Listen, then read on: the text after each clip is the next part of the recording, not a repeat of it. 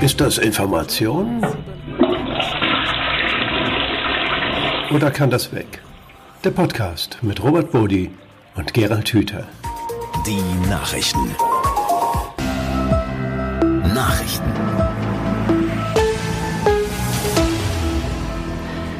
Ja, und damit wieder herzlich willkommen bei Ist das Information oder kann das weg? Dem Podcast mit Robert Bodi und Gerald Hüther. Gerald, guten Tag. Grüß dich, lieber Robert und alle, die uns hier wieder zuhören. Gerald, wir wollen heute über Fortpflanzung reden. Spannendes Thema, ähm, allerdings sehr speziell in unserem heutigen Fall. Da haben Wissenschaftler spannende Dinge herausgefunden, die äh, wahrscheinlich den Laien überfordern, aber wir werden das ein bisschen aufdröseln heute. Es geht um die Frage, was passiert, wenn ein Spermium auf eine Eizelle trifft. Da haben Forscher der Hochschule Zürich äh, sich mit beschäftigt, mit dieser Frage und äh, haben äh, spannende Sachen rausgefunden. Äh, Gerald, äh, du bist sicherlich viel berufener, das genau zu erklären, was die da entdeckt haben. Es ist ein bisschen gar nicht so das Wichtige, weshalb wir das hier rausgesucht haben. Diese Entdeckungen selbst sind nun nicht so, so sensationell und so großartig. Interessant ist nur, dass die jetzt eben so wieder mal in der Presse verbreitet werden, als ob es was ganz besonders Tolles wäre.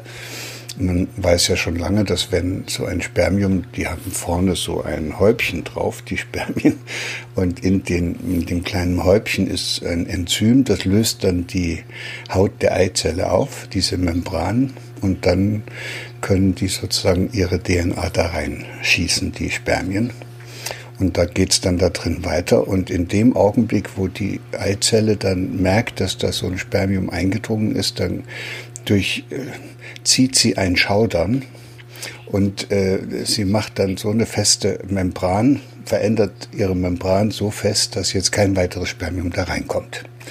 Das ist der Prozess, wie er stattfindet, wenn ja. denn das Spermium diese Eizelle gefunden hat. Und das ist sicherlich auch interessant, dass man sich das genauer anguckt, vor allen Dingen unter dem Gesichtspunkt der künstlichen Befruchtung, wo es ja darum geht, in einer Petrischale diese Eizelle mit dem Spermium zusammenzubringen, damit diese Art von Befruchtung dort stattfinden kann. Das heißt, Gerald, wenn ich dich da richtig verstehe, es findet sozusagen in der Eizelle nochmal ein Auswahlprozess statt. Also das sucht sich im Grunde das Spermium aus, ähm, korrigiere mich, wenn ich das falsch darstelle, äh, das ihm am geeignetsten scheint, das äh, am besten sich durchsetzen kann. Ähm, und das ist ein Auswahlprozess, den es eben bei der künstlichen Befruchtung nicht gibt. Darauf wollte ich hinaus, genau. Die, die Eizelle sondert nämlich einen bestimmten Duftstoff ab. Das ist richtig romantisch, also ich erzähle dir das jetzt so gerne. Also das, das, das heißt Pheromon, das sind Duftstoffe und die Eizellen normalerweise, wenn die dann im Eileiter liegen, äh, sondern diesen äh, Frucht, diesen Duftstoff ab und halte dich fest, das riecht so wie Maiglöckchen. Wie Maiglöckchen. Und die Spermien kommen dann äh, sozusagen über den Eileiter angesaust. Und da findet das erste Auswahlverfahren statt, weil in der Natur immer wieder solche Prozesse eingebaut sind, wo geprüft wird, ob das, was da weiter sich entfaltet, auch hinreichend tauglich ist. Und äh, wer dann nicht schnell genug an der Eizelle ist, der schafft es nicht. Das geht in so einer Petrischale natürlich nicht. Da werden die da reingespritzt und da ist es fast eher Zufall, wer da nun gerade mal mit der Eizelle zusammenkommt. Und äh, das heißt, in, in, der, in der natürlichen Befruchtung kann nur das Spermium eine Eizelle befruchten, was auch einigermaßen genug Power hat, um da mit dem Schwanz zu rudern und gut vorwärts zu kommen. Ja. Dies ist aber noch nicht genug. In der natürlichen Befruchtung kann auch nur das Spermium sozusagen am schnellsten bei der Eizelle ankommen, was auch einigermaßen gut dieses Pheromon riechen kann. Also mhm. wenn die Spermien Riechen ist natürlich jetzt blöd gesagt, die haben Rezeptoren für diesen Duftstoff und ja. wenn die nicht gut ausgebildet sind und die nicht so ein, nennen wir es doch auch wieder mal ein bisschen romantisch, so ein Sensorium für den Zauber dieser Eizelle haben, ja. dann merken die nicht, wo die Eizelle ist und dann schwimmen die irgendwo hin. Das nützt ihnen dann auch nicht, da können sie schwimmen so schnell sie können. Sodass also hier zwei ganz wesentliche Merkmale sozusagen die Voraussetzung dafür sind, dass es überhaupt zu dem kommen kann, was die da in dem Artikel beschreiben. Nämlich, ja. dass die dann miteinander verschmelzen. Das eine ist, die Spermien brauchen ordentlich Power, sonst schaffen sie es nicht. Und sie brauchen eine hohe Sensibilität, um das zu finden, was sie suchen. Finde ich sowas von schön. Wunderbare Geschichte. Aber was geht denn da verloren, wenn wir äh, zum Beispiel eine künstliche Befruchtung haben? Äh, dann findet dieser Prozess nicht statt. Äh, abgesehen von der Romantik dieses Prozesses, was geht da verloren? Naja, die, das überlegt man sich ja immer nicht so sehr. Wir sind ja froh, wenn da überhaupt eine Eizelle mit einer Spermie, mit einem Spermium verschmilzt und dann hat es eben eine Befruchtung gegeben und daraus wird dann, wenn wir Glück haben, so ein kleiner Embryo und den können wir dann implantieren und dann äh, hat die künstliche Befruchtung geklappt. Hm. Dass das unter Umständen in der Natur anders eingerichtet ist und dass das was wir da machen, wirklich nur eine, eine, eine, Notlösung ist, das machen wir uns ja nicht klar. Wir denken, wir sind da fast genauso gut wie die Natur, weil da geht es ja auch nur um Verschmelzung. Ja. Und was wir hier rausgearbeitet haben, ist, geht es nicht nur um Verschmelzung, da geht es auch um die Auswahl. Ja. Also eine Eizelle, die kein richtiges, schönes äh, Maiglöckchen-Parfüm machen kann, bringt's nicht. Und ein Spermium, was dieses wunderbare äh, Parfüm nicht riechen kann oder nicht anziehend genug ja. findet, bringt es auch nicht. Und eins, was nicht schnell genug laufen kann, bringt es auch nicht. Und insofern ist das, äh, das sind natürliche Auslesemechanismen, die da eingebaut worden sind und das nicht ohne Grund. Ja. Nun ist es ja so, Gerald, dass äh, diejenigen, die künstlich auf künstliche Befruchtung äh, zugreifen, in der Regel äh, sich nicht in der Lage sehen, auf normalem Wege praktisch äh, ähm, sich fortzupflanzen. Das heißt, es ist ja von der Anlage her schon eine Notlösung. Äh, disqualifizieren diese neuen Erkenntnisse diese Notlösung oder äh, ist es vielleicht eine Chance, neue äh, Medikamente, neue Wege zu finden oder äh, dass Menschen, die unter Unfruchtbarkeit leiden, eben dann doch äh, äh, Kinder bekommen können. Äh, mit anderen Worten, es ist die Frage, die wir uns immer stellen, was können wir aus diesen Erkenntnissen, aus dieser Nachricht lernen? Die Gefahr besteht ja immer, dass wenn wir eine technische Lösung finden, wir sie dann einsetzen, sie perfektionieren und am Ende vergessen, dass es auch noch eine natürliche Lösung gibt. Ich will mal ein anderes Beispiel nennen, das ist der Kaiserschnitt. Ein Kaiserschnitt ist eine tolle Lösung. Die, ich bin ganz glücklich, dass den Ärzten das eingefallen ist und dass die das so gut beherrschen. Und diese Lösung setzt man dann ein, wenn die Frau auf diesem natürlichen Weg das Kind nicht auf die Welt bringen kann. Inzwischen ist es so, dass fast also die, fast die Mehrheit der Kinder mit Kaiserschnitt entbunden wird, dass es sogar Kliniken gibt, wo die Frauen sagen dürfen, an welchem Tag das Kind am besten zur Welt kommen soll und wo dann nach bestimmten Daten, also Kalenderdaten, ausgesucht wird, wann das Kind zur Welt kommt, mit Hilfe des Kaiserschnitts. Und da wird es problematisch. Und sowas kann einer Gesellschaft nur dann passieren, wenn einer breiten Öffentlichkeit und vor allen Dingen auch all diesen Müttern das Wissen abhanden gekommen ist, wie wichtig so eine äh, natürliche Geburt ist. Nicht nur für die Mutter, sondern auch für das Kind.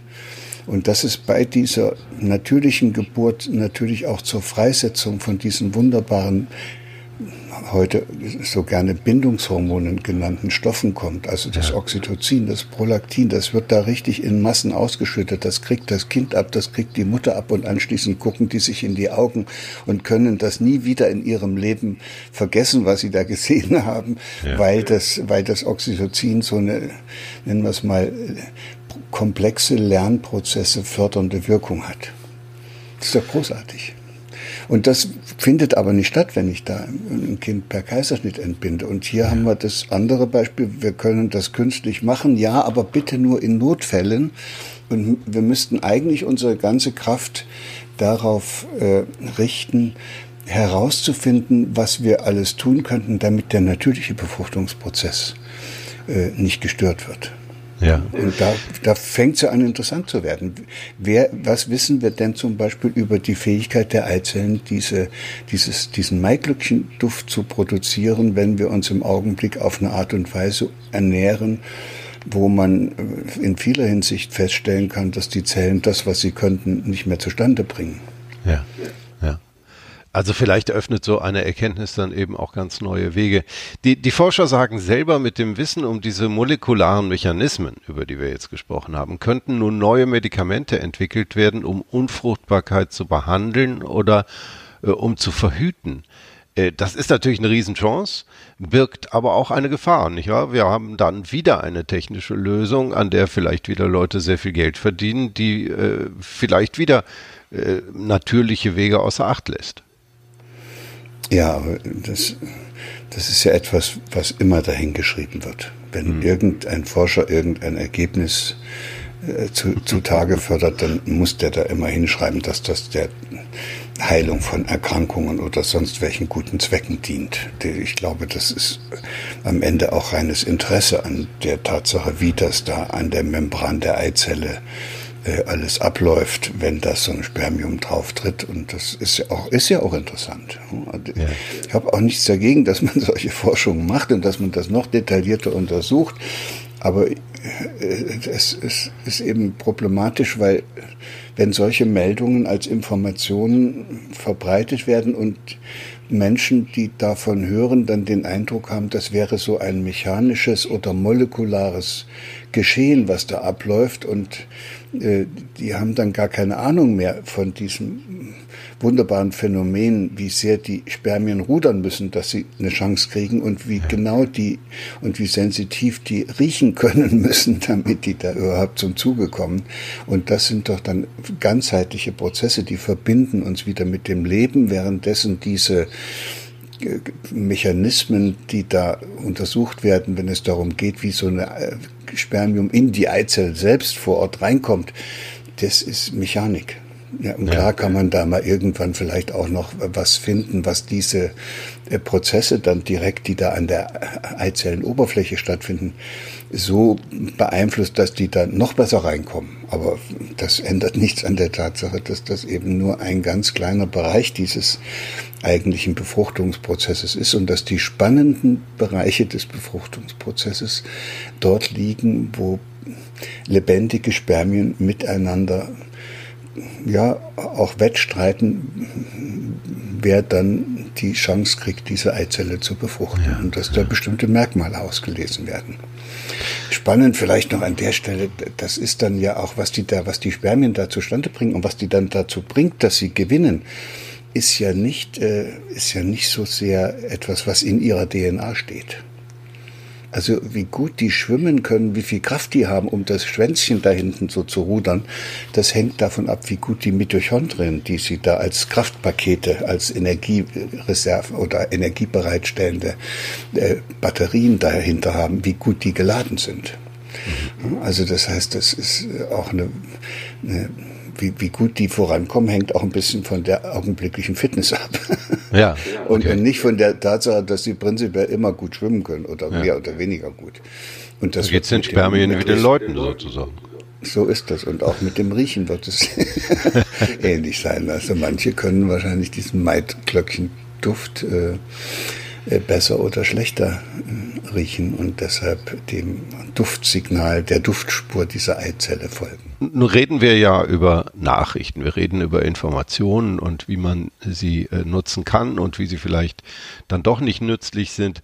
Gerald, für dich als Wissenschaftler ist es wahrscheinlich relativ leicht und naheliegend, auf so eine Studie zu gucken und die Implikationen zu verstehen der äh, Informationen Normalverbraucher, und in dem Fall zähle ich mich definitiv dazu, äh, ist darauf angewiesen, dass Menschen das für ihn interpretieren. Und dann passiert ja was ganz Seltsames. Solche äh, Forschungsergebnisse werden publiziert, sie kommen in die Öffentlichkeit und dann setzen sich da Leute wie ich dran, nämlich Journalisten, und denken, was könnte das denn bedeuten?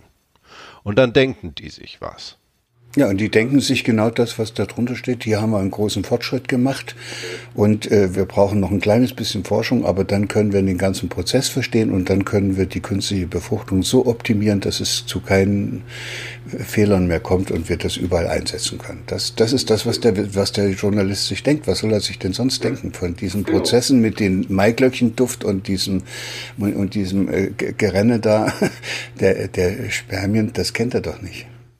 Wie verhalten wir uns da als Informationsverbraucher? Ist es vielleicht angezeigt, äh, anhand solcher Nachrichten einfach mal zu staunen und nicht gleich Schlüsse daraus zu ziehen? Wir wollen ja nicht diskreditieren, was die Wissenschaftler daraus gefunden haben. Das ist spannend. Du hast das eben äh, sehr schön beschrieben. Äh, das ist beinahe romantisch. Äh, eine tolle Geschichte. Ähm, da kann man einfach wie ein Kind vorstehen und staunen. Die Fehler passieren ja eigentlich dann, wenn wir unsere Schlüsse daraus ziehen. Ja, und wir haben ja auch gesagt, Information wird etwas, was einem als Sachverhalt vermittelt wird, erst dann, wenn es etwas mit mir macht. Wenn mir das sozusagen ja. Wenn das an mir vorbeigeht, dann macht es ja nichts mit mir. Dann kann man sagen, wenn ich, wenn ich jetzt so, ein so eine Meldung höre, dass die Wissenschaftler da nun rausgekriegt haben, was da an der Eizellenmembran passiert, wenn das Spermium da rein will, da kann ich sagen, naja, also das macht jetzt, also ehrlich gesagt, auch mit mir nicht allzu viel. Da würde ich sagen, das kann weg.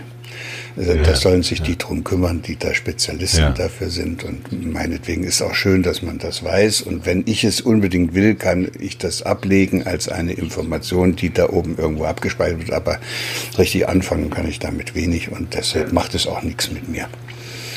Aber es könnte sein, dass so wie wir das jetzt versucht haben zu interpretieren, dass man diesen kleinen, dieses Wettrudern der Spermien noch mit einbezieht und überlegt, was das eigentlich bedeutet und dann noch dieser Maiglöckchenduft und das so gut riechen könnte, das macht plötzlich was, weil man, weil man dann ein Grundprinzip der Natur versteht. Dass man dann vielleicht sogar sagen, mein Gott, da muss ich ja einen gehabt haben, der da besonders gut, als äh, es da um diesen Wettkampf ganz am Anfang meines Lebens vor der Befruchtung gegangen ist, da muss ja sich da ein, ein Spermium durchgesetzt haben, was also einigermaßen ordentlich äh, schwimmen konnte und, und auch einigermaßen ordentlich riechen konnte. Sonst wäre das ja nicht aus mir geworden, was ich heute bin. Also so, so fängt es ja auch nochmal an. Äh, betrachten. So kann man das auch betrachten. Und dann kann es was mit einem machen, dass man so ein tiefes Verständnis für diese natürlichen Prozesse hat, dass man sich dann auch damit wieder verbindet und dann auch nicht so schnell auf technische Errungenschaften hereinfällt, die einem vorgaukeln, sie könnten es besser als die Natur. Gehen wir immer viel zu utilitaristisch äh, mit solchen Informationen um, immer nach dem Nutzen schauend, reicht es nicht und wäre es nicht angeraten, vielmehr sich einfach ein, ein, ein Staunen zu gönnen, davor zu stehen, zu sagen, ist ja wunderbar, reicht doch eigentlich, oder? Ja, das, aber da tut sich die Wissenschaft schon ein bisschen schwer. Also wenn ich jetzt unter Wissenschaftlern wäre und dann von, von Schwänzchen schlagen rede und von, von Maiglöckchen Duft und von, dass die Spermien etwas riechen können, die würden mich also in der Luft zerreißen. Das sind, das sind ja gar nicht die richtigen Fachausdrücke, die ich da verwende. Aber ich mache das ja absichtlich, weil es deutlich wird, dass diese natürlichen Prozesse so einen Zauber haben. Und den behalten sie auch und der ist auch vermittelbar. Den können auch äh, Leute verstehen und, und auch nachempfinden, die das nicht studiert haben, also Biologie oder sowas. Aber dieser Zauber geht eben kaputt, wenn man ihn in solche Fachtermini packt und in eine Sprache packt, die nur noch von Kollegen verstanden wird und äh, deshalb ist das manchmal ganz schön, dass man, dass man so eine Meldung auch benutzen kann, um sie ihrer Fachtermini zu entkleiden und sie in einen größeren Kontext zu stellen und dann wird es etwas Zauberhaftes, ja.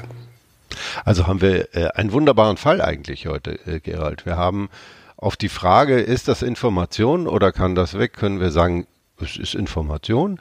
Es kann auch weg, es muss aber nicht weg, äh, sondern wir können uns das auch angucken und uns einfach dran erfreuen. Ja, und hier wird auch ein bisschen deutlich, warum wir diesen Podcast machen. Ja. Und vielleicht kann man, kann mancher, der uns zugehört hat, sich erst jetzt an dieser eigentlich völlig unnützen Information dieses wissenschaftlichen Beitrages erfreuen, weil er plötzlich Zusammenhänge anfängt zu verstehen, die ihm natürlich verschlossen geblieben wären, wenn das so als Meldung durch die Medien gegangen wäre, wie das normalerweise der Fall ist. Da gibt es ja keinen, der dann noch von den Maiglöckchenduft und von den äh, Schwanzwedeln der Spermien berichtet. Spannendes Thema und danke für den besonderen Einblick in dieses äh, sehr wissenschaftliche Thema. Wir werden auch in unserem nächsten Podcast äh, ein bisschen äh, vorausschauend, verrate ich das jetzt schon mal, über äh, diese Problematik reden. Müssen wir eigentlich in natürliche Abläufe eingreifen und ist das wirklich segensreich? Da geht es um die Verdrückung von CO2. Hochaktuelles Thema, äh, natürlich im Zusammenhang mit Klimaschutz, aber es ist letztendlich dieselbe philosophische Frage. Ist es sinnvoll, technische Lösungen zu nutzen, um der Natur auf die Sprünge zu helfen? Gerald, für heute ganz herzlichen Dank. Ich freue mich auf unser nächstes Gespräch. Allen, die zugehört haben, danke fürs Dabeisein. Ich mich auch, lieber Robert, und bis zum nächsten Mal.